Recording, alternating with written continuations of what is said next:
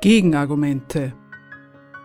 Interessiert an Erklärungen, die allemal auf den Beweis hinauslaufen, dass die wirklichen Verhältnisse ein wenig anders sind, als die amtierenden Fachleute für Wirtschaft, Politik und Moral- und Weltanschauung sie sich und ihrem Publikum zurechtlegen? Die Sendung Gegenargumente bietet monatlich marxistische Theorie. Zeitgemäß ist das nicht. Aber was heißt das schon? Das Thema der heutigen Sendung. Das Wirtschaftswachstum. Oder? Warum muss die Wirtschaft eigentlich immer zu wachsen? Wachstumsstillstand, ein Nullwachstum, dass also in einem Jahr genauso viel am Bruttoinlandsprodukt zustande gekommen ist wie im Jahr zuvor, das gilt als eine mittlere Katastrophe. Minuswachstum ist fast so etwas wie ein nationaler Gau. Wir wollen in der heutigen Sendung daher der Frage nachgehen, was da immerzu wachsen muss, was eigentlich die Sache ist, von deren Wachstum unser aller Leben abhängt. Die Sendung gliedert sich in folgende vier Teile. Erstens, ohne Wachstum kein Wohlstand. Was ist an dieser Aussage ideologisch? Zweitens, was ist mit diesem Wachstumsimperativ über die herrschende Sorte Ökonomie ausgesagt? Drittens, was soll eigentlich wachsen? Und viertens, Wachstum als nationale Reichtumsbilanz. Zum ideologischen Gehalt der Redeweise von ohne Wachstum kein Wohlstand. Wie der Wohlstand aussieht, bleibt unbestimmt. Jeder darf daran denken, was ihm fehlt und dann Wachstum gut finden. Wachstum kommt als Mittel für jedermann daher, bloß wenn was fehlt, fehlt eben doch genau das und doch nicht Wachstum. Wenn Wohnraum fehlt oder Kindergärten fehlen, fehlt eben genau das, fehlen im Wohnraum und Kindergärten und nicht Wachstum. Wer Wachstum so anpreist als absolute Voraussetzung, als unerlässliche Bedingung für alles, was man sich an Guten und Schönen vorstellen kann, der gibt damit zugleich zu Protokoll, dass nichts von dem im Wachstum selber enthalten ist, was man sich als seine Wirkung versprechen soll. Wachstum fällt nicht damit zusammen, dass dann alles vorhanden ist, was man braucht. Wenn es heißt, Wachstum muss her, dann heißt das, erst muss es wachsen, dann wird vielleicht das Bedürfnis nach Wohnraum, nach Kindergärten und so weiter befriedigt. Wachstum ist dann aber was anderes als die Befriedigung der Bedürfnisse. Die Befriedigung der Bedürfnisse wird davon abhängig gemacht, dass es wächst. Alles, was man sich an Bedienung von Interessen vorstellen kann, kommt überhaupt erst nach dem Wachstum, ist eine eigene Sache, die ohne das Wachstum nicht geht, aber man umgekehrt den Resultaten des Wachstums überhaupt erst abgewinnen muss. Die positive Umkehrung des Satzes ohne Wachstum kein Wohlstand lautet, unser aller Wohlstand wird durch das Wachstum befördert. In dieser Umkehrung wird aus dem negativen Befund, ohne Wachstum gibt es den hierzulande gültigen Wohlstand nicht, die positive Aussage, Wachstum schaffe Wohlstand, und zwar für uns alle. Da fragt sich jetzt freilich schon, was das eigentlich für ein Wohlstand ist, der durch Wachstum befördert wird. Denken soll man jedenfalls dabei schon an den Wohlstand von uns allen. Genau so will der Satz verstanden werden. Dabei ist die in dieser positiven Umkehrung getroffene Behauptung, Wachstum schaffe Wohlstand und zwar für alle, erkennbar falsch. Um das zu belegen, reicht es eigentlich schon aus, auf empirische Daten zu verweisen, selbst wenn man vom allerbescheidensten Anspruch in Sachen Wohlstand ausgeht. Einem durch einen gesicherten Arbeitsplatz gesicherten Einkommen, egal oder gleichgültig noch dagegen, wie diese Beschäftigung aussieht, wie sie entlohnt wird, wie lange sie dauert, könnte einem auffallen, dass die durchwegs positiven Wachstumsraten der vergangenen Jahrzehnte mit steigender Arbeitslosigkeit einhergingen. Wachstum war also all die Jahre über begleitet von steigender Verarmung auf Seiten der Arbeitnehmer. Immer größeres Wachstum ging einher mit größer werdender Armut in der Klasse der abhängig Beschäftigten. Offenbar, könnte man da sagen, ist das Wachstum der Wirtschaft nicht zu haben, ohne eine sie begleitende Verarmung der Arbeitnehmer, das, wohlgemerkt noch, selbst unter der unter den allerbescheidensten Ansprüchen daran, wie der Wohlstand der Arbeitnehmer gemessen wird, gemessen eben als Wohlstand, als Beschäftigung. Aus diesem Zusammenhang wird auch kein Geheimnis gemacht. Er lässt sich im Wirtschaftsteil aller Zeitungen nachlesen. Dieser Sachverhalt wird nicht geleugnet, und dennoch gilt er nicht als Widerlegung der Behauptung, nach welcher Wachstum zum Wohlstand aller beiträgt. Jeder Versuch, mit dem Verweis auf diese Daten auf einen offensichtlichen Widerspruch aufmerksam zu machen, wird damit gekontert, dass das Wachstum, wenn es für den Wohlstand aller nicht reicht, dann wohl nicht groß genug gewesen ist. Das ist die klassische Entgegnung, mit der der Zusammenhang gerettet und zugleich dem Inhalt nach dementiert wird. In den Worten der österreichischen Wirtschaftskammer klingt das dann zum Beispiel so, Zitat. Die sogenannte Beschäftigungsschwelle gibt dabei an, wie stark eine Volkswirtschaft wachsen muss, damit die Zahl der Beschäftigten zu steigen beginnt. In Österreich liegt die Beschäftigungsschwelle aktuell zwischen 1,5 und 2 Prozent.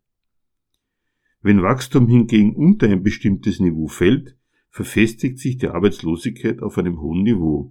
Zitat Ende. Einerseits wird an der Abhängigkeit des Wohlstands vom Wachstum festgehalten. Zugleich wird diese Behauptung aber dem Inhalt nach sofort wieder dementiert, insofern gar nicht jedes Wachstum Wohlstand schafft, sondern nur das Wachstum, das höher ist als eine Beschäftigungsschwelle genannte Grenze.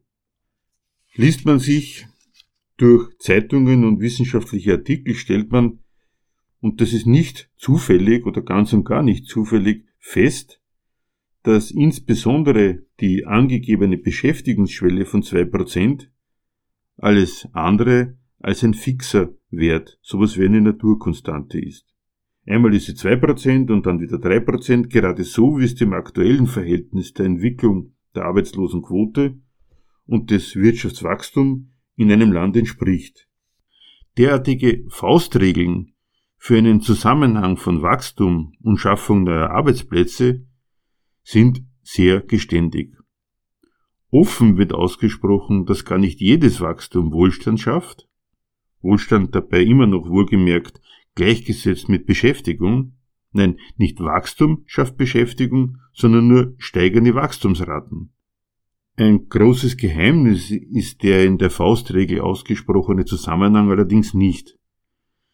Die Steigerung der Wachstumsraten, von der einst 2% auf heute eher an die 3%, erklärt sich daraus, dass alle Betriebe, vor allem im Bereich der industriellen Produktion, ständig rationalisieren, also die Produktivkraft der angewandten Arbeit steigern, Maschinenparks und Fertigungsstraßen erneuern und zusehends automatisieren und das in immer kürzeren Abständen.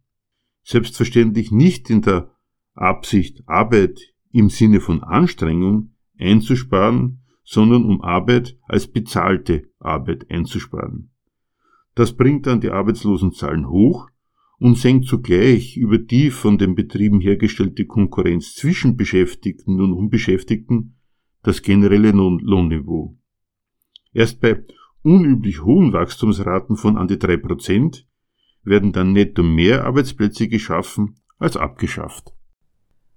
Schon den bisherigen Ausführungen kann man entnehmen, dass es sich mit einer Wirtschaft, die unter dem Imperativ Wachstum steht, anders verhält, als dies den Leuten in Schule und Öffentlichkeit ständig gepredigt wird. Entgegen der Behauptung, Wachstum sei Bedingung von unser aller Wohlstand, verhält es sich genau umgekehrt. Wachstum und Wohlstand gerade der lohnabhängigen Bevölkerungsteile, damit des Großteils der Bevölkerung, schließen sich unmittelbar aus. Immer mehr wird produziert, investiert, steigende Wachstumsraten werden als nationale Erfolge bilanziert, werden als Beleg für den Zuwachs des nationalen Reichtums verbucht und immer weniger von diesem Reichtum verbleibt in den Taschen der abhängigen Produzenten. Den Leuten wird eingeredet, wenn sie sich fürs Wachstum ins Zeug legen, dann hätten auch sie etwas davon. Dabei ist dieses Wachstum, für das sie sich einspannen lassen sollen, für sie unmittelbar und auf Dauer mit materiellen Einbußen verbunden. Dies ist selbst noch den Aussagen von Öffentlichkeit und Wissenschaft zu entnehmen, auch wenn die ihre Aussage gerade nicht als Demente der Behauptung Wachstum schaffe Wohlstand für alle ver verstanden wissen wollen. Obwohl dies eigentlich offensichtlich zu sein scheint, verfängt der behauptete Bedingungszusammenhang von Wachstum und persönlichem Wohlstand bei den Adressaten. Dies verlangt nach einer Erklärung. Diese Erklärung besteht aus zwei Teilen. Zum ersten ist die negative Bestimmung ohne Wachstum kein Wohlstand für jedermann evident. Der nach Bedingungen für seinen Erfolg suchende Mensch, der Mensch, der gerne mehr von seiner Arbeit hätte, übersetzt sich diesen negativen Zusammenhang in einem zweiten Schritt in ein positives Mittel. Wenn es ohne Wachstum keinen Wohlstand gibt, dann muss es wohl Wachstum geben, soll aus dem Wohlstand etwas werden. Niemals ist aber die Schaffung einer Voraussetzung für den persönlichen Wohlstand dasselbe wie die Herstellung des gewünschten Wohlstands selbst. Schon gleich nicht, wenn diese Voraussetzung davon lebt, dass am Wohlstand geknapst wird. In Zeiten, in denen das Wachstum stockt, wird im Namen des Wachstums ganz offensiv der Schaden der Leute verlangt. Verzichtet auf Lohn, arbeitet länger, nehmt Kurzarbeit in Kauf und so weiter. Es wird richtig offensiv von den Leuten eingefordert, dass sie für das Wachstum, das ihnen was bringen soll, Opfer zu bringen haben. Die Brutalität der Wachstumsideologie wird darin so richtig auf den Begriff gebracht. Der erste Satz dieser Argumentation heißt immer, euer Wohlergehen hängt vom Wirtschaftswachstum ab. Satz 2, der daraus folgen soll, heißt, also müsst ihr euch fürs Wirtschaftswachstum auch reinhängen und sogar, wenn es gerade eine Wachstumsdelle gibt, Opfer bringen. Wenn für euch trotzdem nichts rausspringt, war das Wachstum wohl nicht groß genug Deshalb zurück an den Anfang. Weil euer Wohlergehen vom Wachstum abhängt, müsst ihr euch umso mehr für das Wachstum ins Zeug legen. Das ist die ganze Spirale, die den Leuten vorgesetzt wird, und zwar nicht nur theoretisch, sondern auch praktisch. So wird die gar nicht geleugnete Schere zwischen Wachstum und Armut im Bereich der abhängig Beschäftigten hierzulande immer größer. Im zweiten Teil geht es jetzt darum, zu untersuchen, was dieser Imperativ Wachstum muss sein, die Wirtschaft soll immer mehr wachsen, was der eigentlich über eine solche Wirtschaft aussagt. Dabei soll noch gar nicht untersucht werden, was das eigentlich ist, das da immer zu wachsen muss. Eines folgt sofort.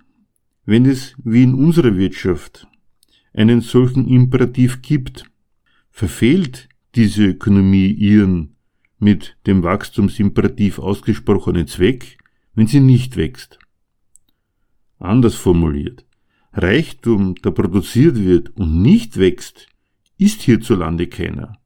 Für sich betrachtet ist jeder produzierte Reichtum erst einmal nichts, es sei denn, er genügt dem Maßstab Wachstum. Was ist das für eine seltsame Ökonomie, in der so etwas gilt? Gemessen am Maßstab einer Wirtschaft, die alle Mittel zur Bedürfnisbefriedigung der Menschen hervorbringt, ist dieser Wachstumsimperativ eine Absurdität. Dann sind nämlich jedermanns materielle Bedürfnisse irgendwann befriedigt, schlicht deshalb, weil diese Bedürfnisse nun einmal endlich sind. Immer mehr Handys, immer mehr Surfbretter oder Fernsehgeräte sind vom Standpunkt einer Ökonomie die sich der Bedürfnisbefriedigung zuwendet, widersinnig. Anders vom Standpunkt einer Ökonomie, in der der Imperativ Wachstum gilt. Dies lässt einen ersten Schluss zu. Eine Wirtschaft, die ihren Zweck darin hat, immer weiter zu wachsen, hat ihr Maß ganz eindeutig nicht in der Bedienung der Bedürfnisse der Menschen. Es soll Reichtum produziert werden und er wird auch in stofflich materieller Form produziert, aber genau der hat sein Maß nicht in dem, was er stofflich materiell ist, was er für die Versorgung der Menschen leistet, sondern in purem Wachstum. Ein zweiter Schluss schließt sich an. In einer solchen Ökonomie besteht unmöglich ein rationales, ein vernünftiges Verhältnis von Arbeit und Bedürfnisbefriedigung. Eine Ökonomie, die den Zweck hat, die Bedürfnisse der Gesellschaftsmitglieder zu befriedigen, hätte nämlich nichts anderes zu tun, als zu ermitteln, was die Menschen für, für ihr Wohlergehen benötigen und die Arbeit danach zu organisieren. Was sie nicht bräuchte, wäre permanentes Wachstum. In einer solchen vernünftigen Wirtschaftsweise würde automatisch noch eine andere Kalkulation mit einfließen, die Kalkulation nämlich, wie viel Aufwand man einem bestimmten Bedürfnis widmen will. Zu entscheiden wäre, ob man angesichts des erforderlichen Arbeitsaufwandes eigentlich ein Bedürfnis befriedigen möchte oder es nicht eigentlich vernünftig wäre, zumindest zum gegebenen Zeitpunkt auf Arbeit und damit Bedürfnisbefriedigung zu verzichten. Es müsste nur so viel und so lange gearbeitet werden, bis die gewünschten sachlichen Mittel zur Bedürfnisbefriedigung hergestellt sind, dann wäre Schluss mit der Arbeit und es geht ans Konsumieren dann stehen die Bedürfnisse deretwegen man arbeiten muss im Vordergrund und es ist klar, dass es dafür kein permanentes Wachstum braucht. Man kann das noch schärfer formulieren. Dafür braucht es nicht bloß kein Wachstum, sondern es wäre nachgeradezu ein Unfug, immer weiter für das Wachsen der Wirtschaft zu arbeiten, wenn doch alle gewünschten Mittel für den Lebensunterhalt und die gehobenen Bedürfnisse der Menschen hergestellt sind. In einer Ökonomie, in der ein immanenter Wachstumsimperativ gilt, steht das Verhältnis von Arbeit und stofflichem Reichtum daher ganz generell auf dem Kopf. Wie ein vernünftiger Zusammenhang gesellschaftlicher Reproduktion aussieht, beschreibt Marx in einem Brief an Kugelmann. Zitat dass jede Nation verrecken würde, die ich will nicht sagen für ein Jahr, sondern für ein paar Wochen die Arbeit einstellte, weiß jedes Kind. Ebenso weiß es, dass die den verschiedenen Bedürfnismassen entsprechenden Massen von Produkten verschiedene und quantitativ bestimmte Massen der gesellschaftlichen Gesamtarbeit erheischen. Zitat Ende. Aus diesem schlichten Zusammenhang vernünftiger gesellschaftlicher Reproduktion folgt eines gerade nicht, dass nämlich immer mehr und immer länger gearbeitet werden muss. Daraus folgt umgekehrt, dass Arbeit dort, wo der Imperativwachstum herrscht, nicht Maß an den ermittelten gesellschaftlichen Bedürfnissen, sondern vollständig diesem Zweckwachstum subsumiert ist. Das als das praktisch gültig gemachte ist das Gegenteil von vernünftig, eine Verrücktheit. Wo immer mehr Wachstum, immer mehr wirtschaftliche Aktivität gefordert ist, da ist jede Organisation der Arbeit gleichgültig gegen den Sachverhalt, dass Arbeit in allen ökonomischen Systemen nichts anderes ist als mit Mühsal und Anstrengung verbundene Erledigung von Notwendigkeiten im Bereich des Produzierens oder des Dienstleistens. Weil das so ist, ist es das einzig Vernünftige, diesen ärgerlichen Umstand möglichst zu reduzieren sodass den Menschen mehr Zeit zur Verfügung steht, sich ihren Bedürfnissen, ihren Interessen und ihrer Weiterentwicklung zu widmen. Marx hat in diesem Zusammenhang davon gesprochen, dass das einzig vernünftige Maß für gesellschaftlichen Reichtum die Disposable Time ist, die freie Zeit, in der der Mensch ganz bei sich ist. Freie Zeit, sprich Arbeit für die Bedürfnisbefriedigung zu reduzieren ohne dass die Bedürfnisse zu kurz kommen, ist das einzig vernünftige Maß des Reichtums einer Gesellschaft. In einer Gesellschaft, die unter dem Diktat des Wachstums steht, ist dieses Verhältnis von Arbeit als notwendiger Mühsal und freier Zeit auf den Kopf gestellt. In einer solchen Ökonomie ist die freie Zeit nicht Zweck, sondern notwendigerweise nur Abfallprodukt der Unterwerfung der Arbeit unter den Imperativ des Wachstums. Was setzt die dauerhafte Subsumption von Arbeit unter Wachstum voraus? Diese dauerhafte Subsumption von Arbeit unter das Wachstum kann überhaupt nur dort geschehen, wo für die arbeitende Menschheit die dauerhaft eingerichtete Notwendigkeit existiert, sich permanent dieser Mühsal der Arbeit zu unterziehen. Solche Knechte von immer mehr Wachstum sind die unmittelbaren Produzenten nur dort, wo sie nicht die Verfügung über die Produkte ihrer Arbeit haben, sondern wo die Früchte der Arbeit anderen Privateigentümern zufallen. Weil dies so ist, ist es den Produzierenden nicht möglich zu beschließen, jetzt haben wir erst einmal genug produziert, die Bedürfnisse der Gesellschaft sind erfüllt, jetzt machen wir Schluss mit der Arbeit, jetzt beginnt die freie Zeit, jetzt geht es nur um uns. Offensichtlich partizipieren sie hierzulande am von ihnen selbst produzierten Reichtum überhaupt nur so weit, dass sie ihre Subsumption unter das Wachstum mehr oder weniger dauerhaft auszuführen in der Lage sind. Andernfalls würde sich nämlich niemand eine Arbeit antun, deren einziger Zweck das beständige Mehr ist. Noch ein letzter Schluss lässt sich ziehen. Wenn das Wirtschaftswachstum die Produzenten zu seinen Knechten macht, bedeutet das nicht, dass notwendigerweise alle immer mehr arbeiten müssen. Dagegen sprechen empirisch die bekannten Arbeitslosenzahlen. Sie legen Zeugnis davon ab, dass dieses Knechtsdasein vermehrte Freizeit durchaus einschließt. Während aber unter vernünftigen Verhältnissen freie Zeit das Maß des Reichtums ist, gilt dies für Knechte des Wachstums, für Menschen, die von den Betrieben entlassen und arbeitslos gemacht werden, nicht. Mit dem Verlust ihrer Arbeitsstelle verlieren sie nämlich auch ihre Einkommensquelle. Weniger arbeiten bedeutet daher für sie dass sie noch weniger von gegen Geld vermitteltem Zugriff auf Lebensmittel haben. Den brauchen sie, weil alles, was sie für ihren Lebensunterhalt benötigen, fremdes Privateigentum ist. Statt sich also ihrer freien Zeit erfreuen zu können, brauchen sie nichts dringender als wieder einen Arbeitsplatz. Das klärt auch das Rätsel auf, dass es Land auf, Land ab einen nie zur Zufriedenheit erfüllten Ruf nach Arbeit gibt. Gerade so, als ob Arbeit das erste Lebensbedürfnis der Menschen wäre und nicht die Früchte der Arbeit. In Wirklichkeit braucht wirklich niemand Arbeit. Was alle brauchen, sind die Früchte der Arbeit. Der unsinnige Ruf nach Arbeit, Arbeit, Arbeit macht diese Umkehrung des vernünftigen Verhältnisses noch einmal augenfällig. Wo Arbeit dem Zweck Wachstum subsumiert ist, wo daher die Arbeitenden notwendig von den Früchten ihrer Arbeit getrennt sind, wird die Arbeit, eigentlich Mittel für die Menschen, sich das Nötige zu beschaffen, notwendigerweise zum eigenständigen Zweck. Lebenslang müssen sie sich bemühen, durch Arbeit wenigstens so viel von dem Reichtum, den sie selbst herstellen, anzueignen, dass sie weitermachen können. All das ist bereits dem in dieser Gesellschaft herrschenden Imperativ Wachstum zu entnehmen, ohne überhaupt geklärt zu haben, was da eigentlich wachsen soll und muss.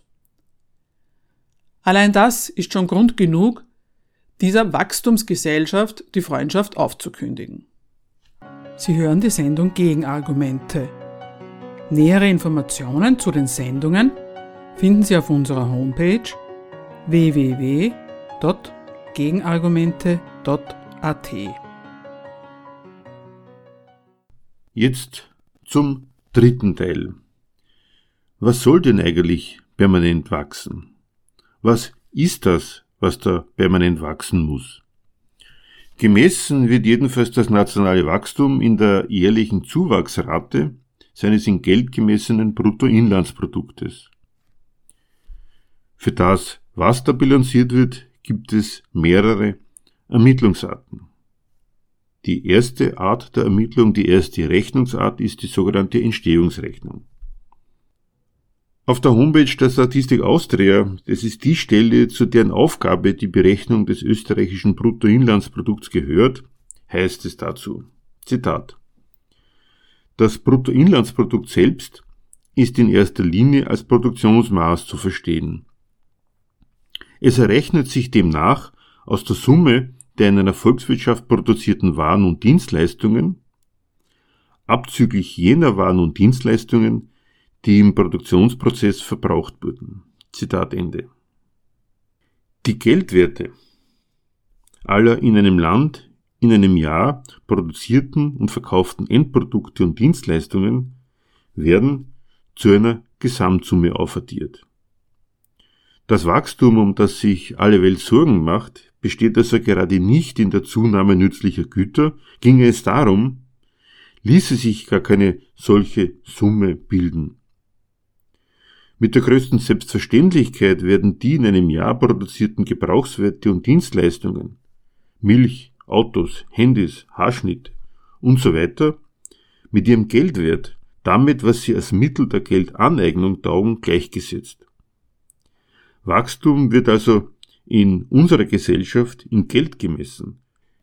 Der Imperativ Wachstum bedeutet folglich, dass über die Veräußerung von Waren und Dienstleistungen jedes Jahr eine immer größere Geldsumme erwirtschaftet werden soll, erwirtschaftet werden muss. Geld, das für sich kein einziges materielles sachliches Bedürfnis befriedigt, ist in dieser unserer Ökonomie die ultimative, die wahre Gestalt dessen, was Reichtum ist, und als diese das oberste und seiner pur quantitativen Natur nach zugleich maßlose Bedürfnis. Ständig, Jahr für Jahr soll deswegen aus einer bestimmten Geldsumme, ermittelt über den Verkauf von Waren und Dienstleistungen, eine größere werden. Wachstum heißt, Gelderträge sollen ständig wachsende Gelderträge erbringen.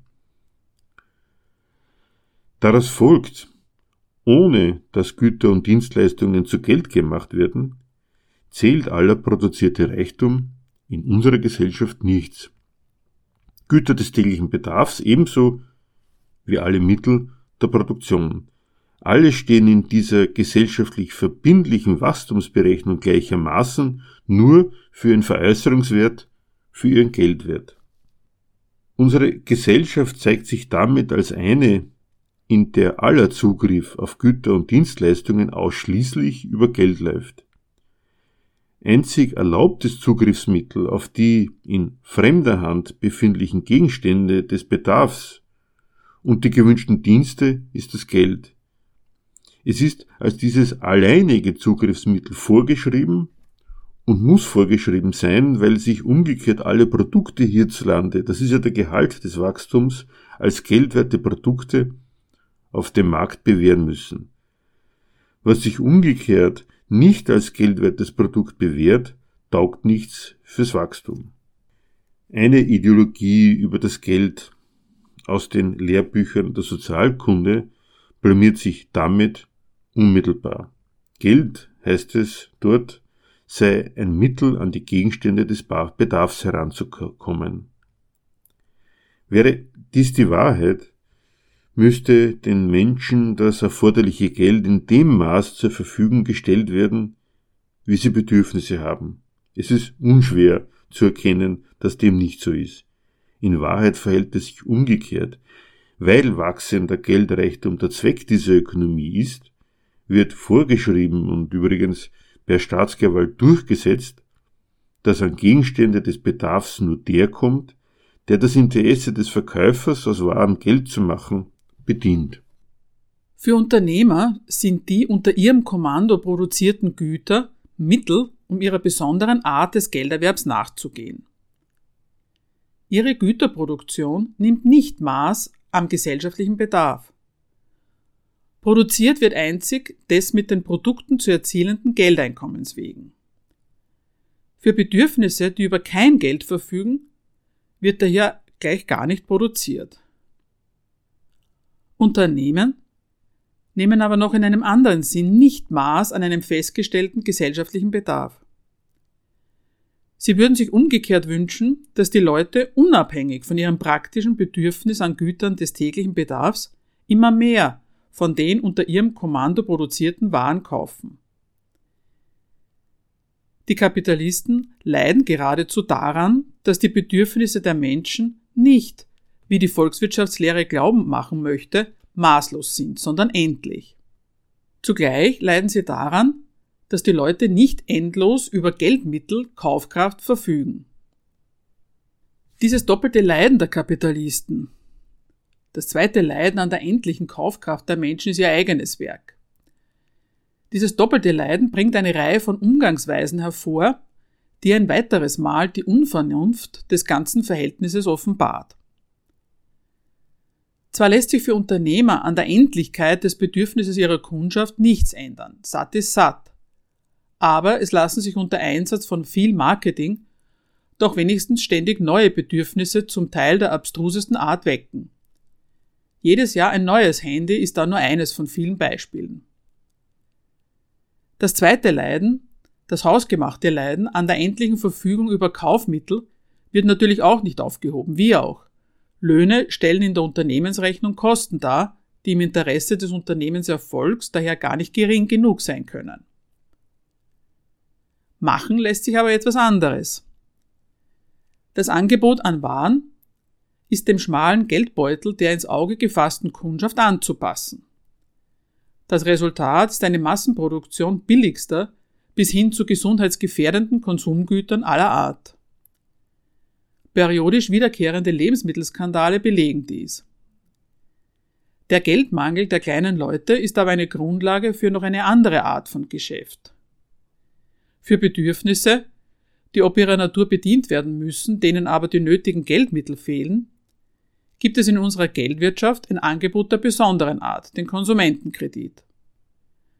Banken gelingt es damit, selbst aus der Not der Leute noch ein Mittel ihres Geschäfts zu machen. Der Kapitalismus schafft es damit sogar noch aus der Armut der Menschen ein Mittel des Wachstums zu machen, nicht gerade zum Nutzen der Menschen mit Geldmangel. Diesen Punkt zusammenfassend. Der Inbegriff des Reichtums unter dem Imperativ Wachstum heißt Geld. In seiner Qualität ist dieser Reichtum, Geld, gleichgültig bis rücksichtslos gegen die Gebrauchsgestalt der Waren, weil sie eben nur als Verkörperung von Geldwert zählen. Marx hat diesen Reichtum daher als abstrakten Reichtum bezeichnet. Es gibt eine schöne Stelle von Marx am Ende des ersten Kapitels seines Hauptwerks Das Kapital, wo er die Verrücktheit dieser Sorte Reichtum noch einmal so zusammenfasst. Zitat Könnten die Waren sprechen, so würden sie sagen, unser Gebrauchswert mag die Menschen interessieren. Er kommt uns, den Waren, aber nicht als Dingen zu. Was uns dinglich zukommt, ist unser Geldwert. Unser eigener Verkehr als Waren beweist das. Zitat Ende. Dieser Reichtum ist gleichgültig bis rücksichtslos gegen die Bedürfnisse der Produzenten des sachlichen Reichtums. Wegen des herrschenden Geldinteresses zählt überhaupt nur Bedürf als Bedürfnis das, das mit Geld ausgestattet ist. Jedes Bedürfnis findet also am Geld, an der Kaufkraft ihre Schranke und wird zugleich wegen des Geldinteresses der Unternehmer immer als schrankenloses Bedürfnis unterstellt und gewürdigt zu einer zweiten Berechnungsart des nationalen Reichtums. Eine weitere Methode, das Bruttoinlandsprodukt zu berechnen, stellt die sogenannte Verteilungsrechnung dar. Bei dieser Methode wird es als die Summe aller Einkommen bilanziert. Auf der Homepage der Statistik Austria heißt es Zitat, das Bruttoinlandsprodukt entspricht der Summe der im Produktionsprozess entstandenen Einkommen. Zitat Ende. Was bedeutet dieser Imperativ Wachstum bezogen auf diese zweite Rechnungsweise?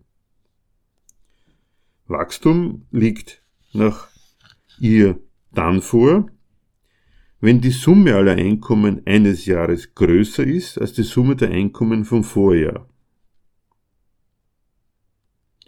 Nimmt man diese zweite Rechnungsweise naiv beim Wort, könnte man glatt meinen, es genügt, dem Beschäftigten mehr zu zahlen und schon wäre nicht nur das Wachstum größer, sondern auch das Leiden der Menschen an fehlender Kaufkraft behoben.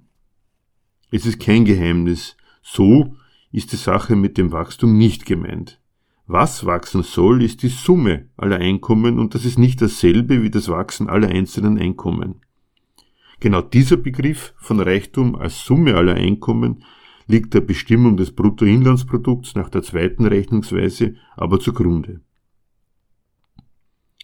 Wenn man die verschiedenen Einkommen daraufhin begutachtet, wie sie zum Wachstum stehen, stellt man eine Zweiteilung fest. Da gibt es zum einen diejenigen, die ihr Einkommen unter Einsatz ihres Geldes erwirtschaften.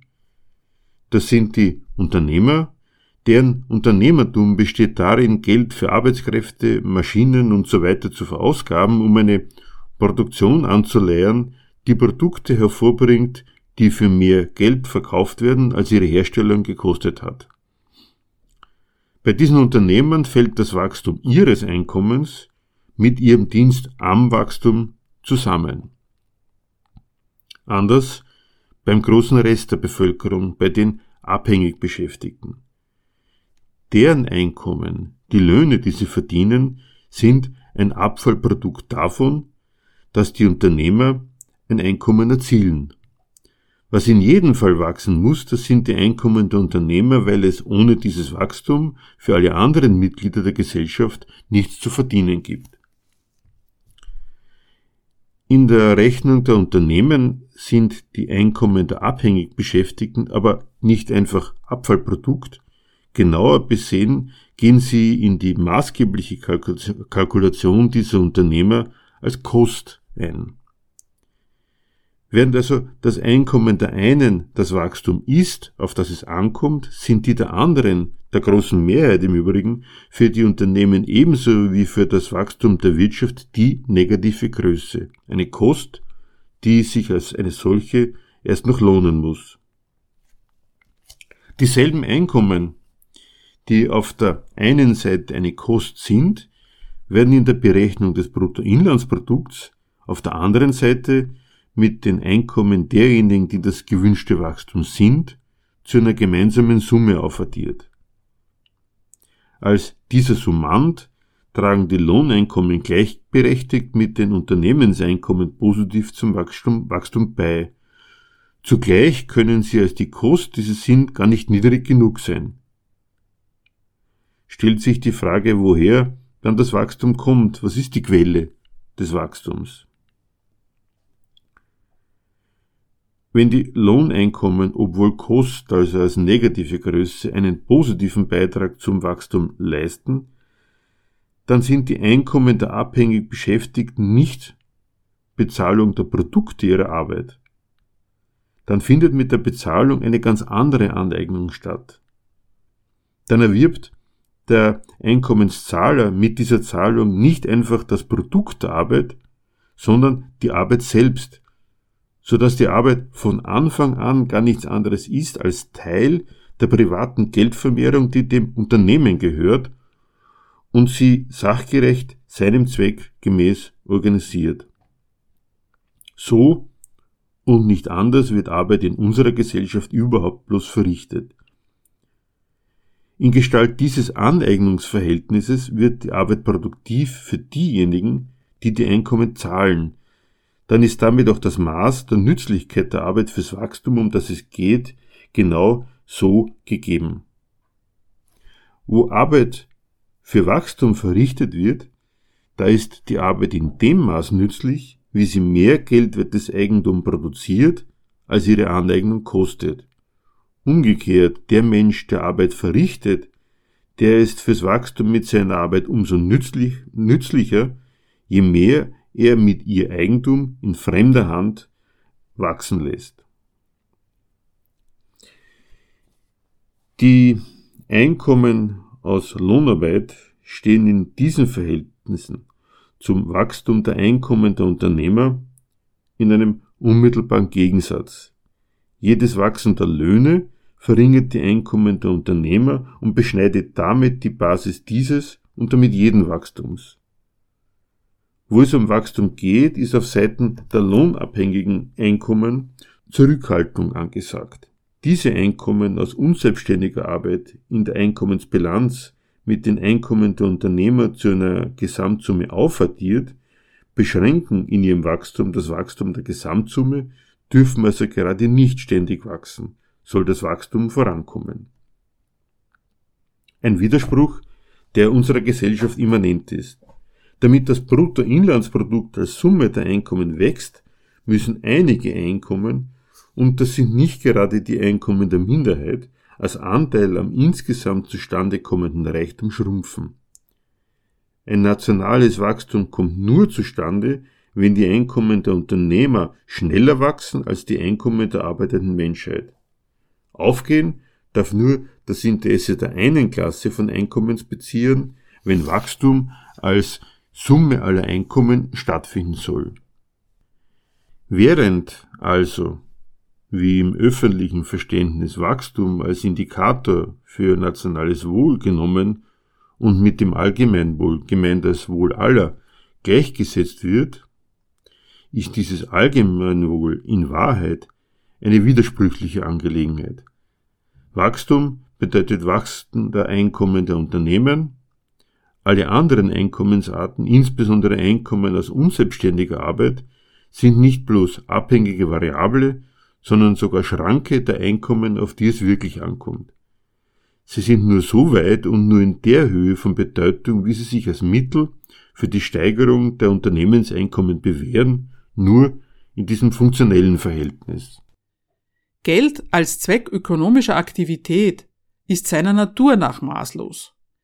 Wenn ökonomischer Erfolg sein Maß im verdienten Geld hat, dann gibt es kein Genug dann ist ein Mehr in jedem Fall die bessere Verwirklichung dieses Zwecks. Der Wachstumsimperativ erweist sich damit als der spezifischen Form des gesellschaftlichen Reichtums geschuldet. Immer wenn diese ökonomische Praxis von Unternehmen Anlass für Unzufriedenheit bietet, wenn etwa wieder einmal Entlassungen anstehen oder die Übertretung von Umweltnormen publik wird, kommt der Vorwurf auf, Unternehmer könnten den Hals nicht vollkriegen, sie wären von Profitgier getrieben. In Wahrheit verhält es sich mit der Gier von Unternehmern und Managern etwas anders, als in solchen Klagen zu hören ist. Gier sei gar nicht dementiert. Dies ist allerdings nicht einfach einer subjektiven Eigenschaft der Menschen an den Schaltstellen der kapitalistischen Unternehmen geschuldet. Als personifizierte Repräsentanten des mit Geld als Maß des Reichtums gesetzten selbstbezüglichen Zwecks Geldvorschuss in vermehrten Geldrückfluss zu verwandeln, ist diese Gier Teil ihrer Berufsqualifikation. Als solche Charaktermasken des kapitalistischen Zwecks dürfen sie den Hals nicht vollkriegen, andernfalls sind sie für den Job nicht geeignet. Nicht die Gier von Menschen macht das Unternehmen Geldvermehrungseinrichtungen, es verhält sich umgekehrt. Wer diese Unternehmen führen will, muss diese Charaktereigenschaft mitbringen. Unternehmer erfahren ihren Zweck, Geld in mehr Geld zu verwandeln, als einen Sachzwang, der ihnen durch die Konkurrenz aufgenötigt wird. Was ihnen allerdings da in Gestalt eines Sachzwangs aufgezwungen wird, ist freilich nichts anderes als ihr eigenes Interesse. Konkurrenz bedeutet, alle Unternehmen wollen wachsen aber nicht indem sie ihre Produktion mit der anderer Unternehmen, ihrer Konkurrenten zusammenlegen und ihre Ergebnisse zu einem gemeinsamen Wachstum aufwertieren, sondern alle betreiben ihr Gewinninteresse gegeneinander. Alle betreiben ihre Gewinnemacherei als Privatproduzenten, bilanzieren ihren Erfolg in Gestalt der Geldsumme, die sie auf sich und damit von allen anderen Unternehmen wegziehen können. Weil es allen um dasselbe geht, Darum nämlich die eigenen Produkte mit möglichst großem Gewinn zu veräußern und den so erzielten Gewinn zu reinvestieren, was einschließt, möglichst viel der immer begrenzten gesellschaftlichen Kaufkraft auf sich und damit von den anderen wegzuziehen, bestreiten sie sich wechselseitig den ökonomischen Erfolg. Jeder Unternehmer will und muss Gewinn machen, und zwar auf Kosten der Konkurrenten, die sich dieselbe Kaufkraft aneignen wollen. Schonung der Konkurrenten kann sich kein Unternehmen leisten. Allseitige Konkurrenz hat aber noch eine zweite Seite. Diese Kehrseite des Gegensatzes der konkurrierenden Unternehmer ist ihre Abhängigkeit voneinander. Jedes Wachstum eines Unternehmers setzt Wachstum an anderer Stelle voraus. Für Unternehmen, die ihren Gewinn mit Produktion und Verkauf von Maschinerie machen, heißt dies, dass sie einen Abnehmer brauchen, der seinen Gewinn in neue Maschinerie investiert, um seine Produktion auszudehnen. Das gleiche gilt für Betriebe, die Lebensmittel herstellen. Mehr Gewinn setzt mehr Kaufkraft für ihre Produkte voraus. Alle Unternehmen hängen also für ihren Erfolg davon ab, dass das Gewinnemachen an anderer Stelle funktioniert. Alle Betriebe bestreiten sich als Privatproduzenten ihr Wachstum und sind zugleich für ihr Wachstum in der Konkurrenz auf das Wachstum der Konkurrenten angewiesen. Ein unauflöslicher Widerspruch der untrennbar mit einem Wirtschaften unter dem Imperativ Wachstum verbunden ist. Es wäre daher ein Widerspruch zur Logik des Wachstumsimperativ, sich vorzustellen, dass alle Unternehmer zugleich immer ordentlich Gewinne machen und sich dann alle schwarzen Zahlen zum Wachstum aufaddieren. Es verhält sich anders. Nationaler Reichtum im Kapitalismus wächst nur, wenn die Gewinne der Sieger in der Konkurrenz die Verluste der Verlierer nicht nur ausgleichen, sondern übersteigen. Wachstum geht also nicht nur mit permanentem Angriff auf den Lebensunterhalt, die Lebensbedürfnisse der Arbeiter einher. Wachstum schließt immer auch ein, dass Unternehmen Verluste machen oder gar durch ihr Scheitern als Gewinnmaschinen aus der Konkurrenz aussortiert werden.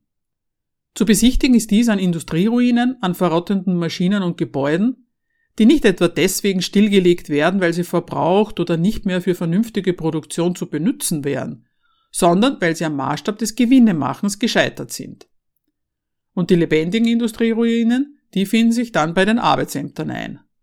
Das sind bekanntlich die Menschen mit viel freier Zeit, ohne Mittel diese freie Zeit nutzen zu können. Sie vermehren die Armutsschichten der lohnabhängigen Leute. Konkurrenz der Privatunternehmen findet über die beständige Steigerung der Produktivkraft der Arbeit zwecks Einsparung von bezahlter Arbeit statt. All dies, um die produzierten Waren möglichst billiger als die Konkurrenz verkaufen zu können. Ganze Belegschaften machen Erfahrungen damit, dass diese Einsparung der Arbeitszeit sie brotlos macht. Die Kehrseite dieser Steigerung der Produktivkraft, des immer mehr Produktion pro Zeit, heißt zugleich, dass immer mehr Produkte abgesetzt werden müssen. Mit dem Interesse an Verbilligung ihrer Produktion, um sich in der Konkurrenz durchzusetzen, wächst zugleich der Zwang, immer größere Massen von Produkt auf dem Markt in Geld zu verwandeln. Wohlgemerkt, die größere Masse an stofflichem Reichtum, um die es da geht, ist nicht das Ergebnis eines gewachsenen Bedürfnisses nach diesen Gütern. Produziert wird im Gegenteil unabhängig von und rücksichtslos gegen vorhandene Bedürfnisse, rücksichtslos vor allem gegen die Beschränktheit der gesellschaftlichen Kaufkraft. Die ist nichts anderes als das Resultat des Sachzwangs, Geld einzusetzen, um es zu vermehren. Wachstum schließt daher ein, dass alle Unternehmen immer mehr Waren abzusetzen haben, gemeinsam einen Überfluss an Gütern produzieren, den sie dann selbst noch insofern als Mangel bemerken, als sie ihr Warenangebot nicht mehr voll oder gar nicht loswerden, also auch keinen Schnitt machen. Es wird also unter dem Imperativ Wachstum periodisch ein zu viel an brauchbaren Gütern erzeugt, ein zu viel an sachlichem Reichtum, als dass es mit dem Wachstum weitergehen könnte. Der Widerspruch, demzufolge das Interesse an vermehrten Veräußerungsgewinnen, die Endlichkeit der Bedürfnisse als Mangel entdeckt, wird hier auf eine neue Etage gehoben.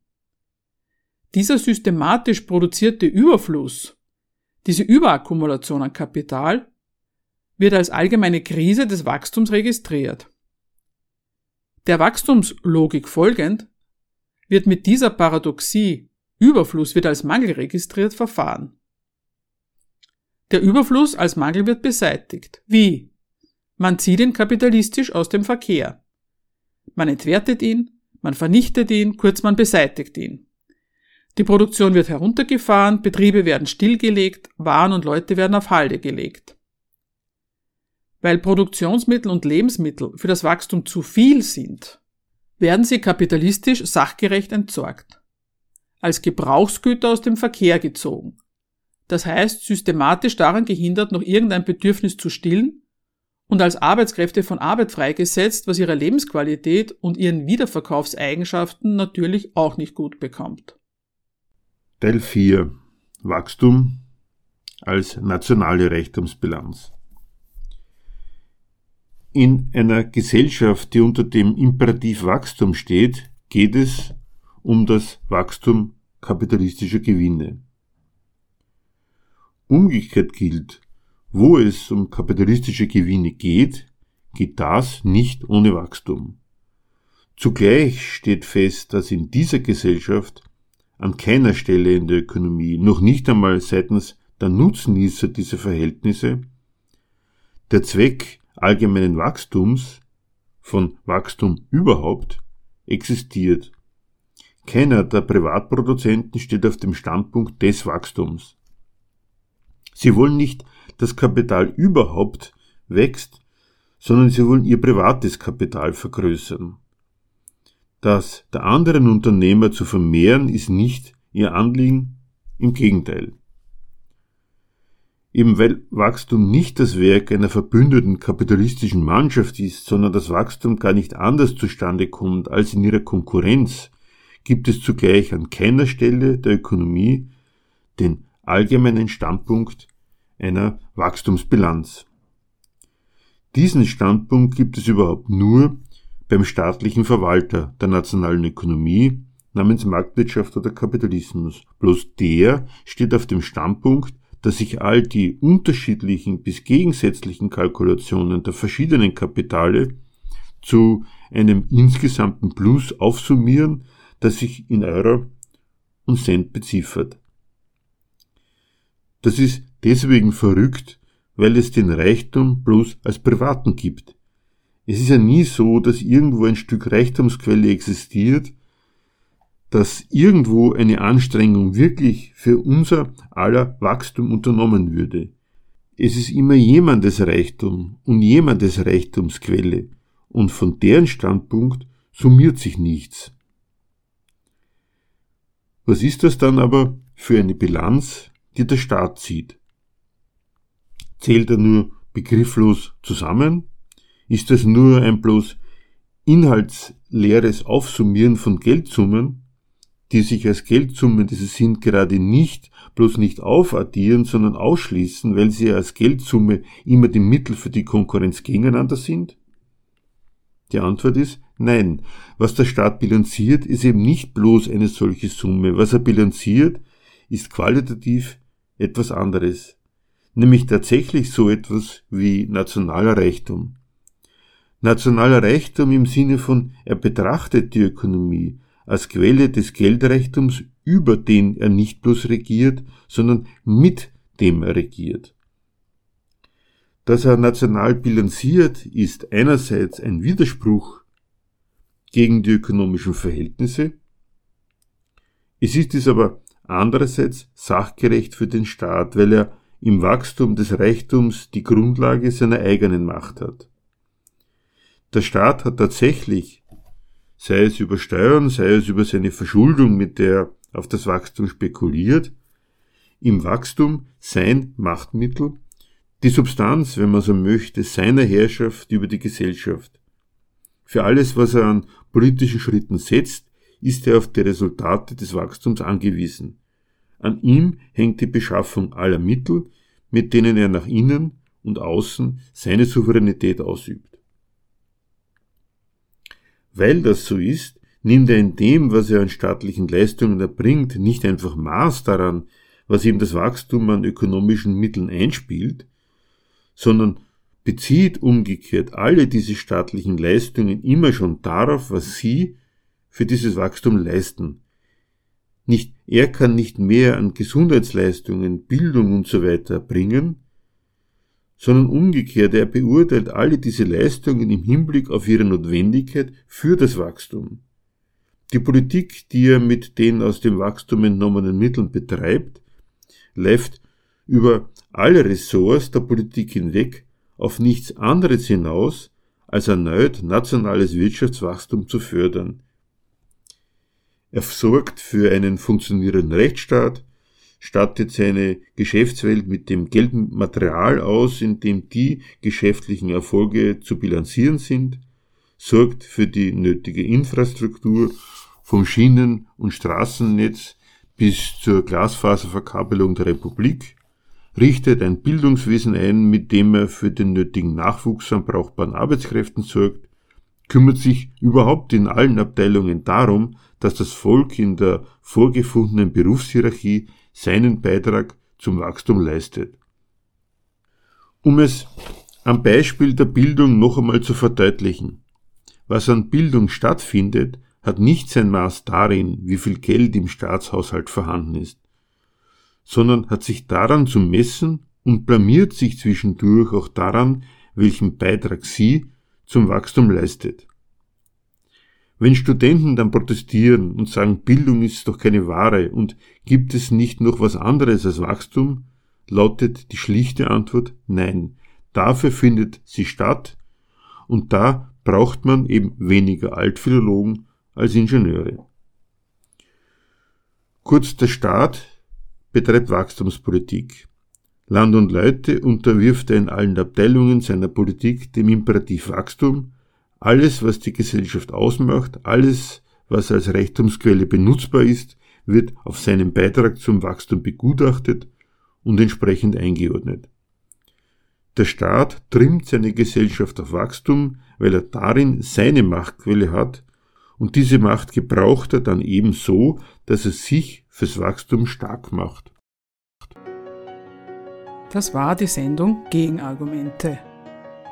Informationen zu unseren Sendungen sowie die Kontaktadresse für Diskussionsbeiträge, Kritik oder Diskussionsbedarf zu unseren Sendungen finden Sie auf unserer Homepage www.gegenargumente.at.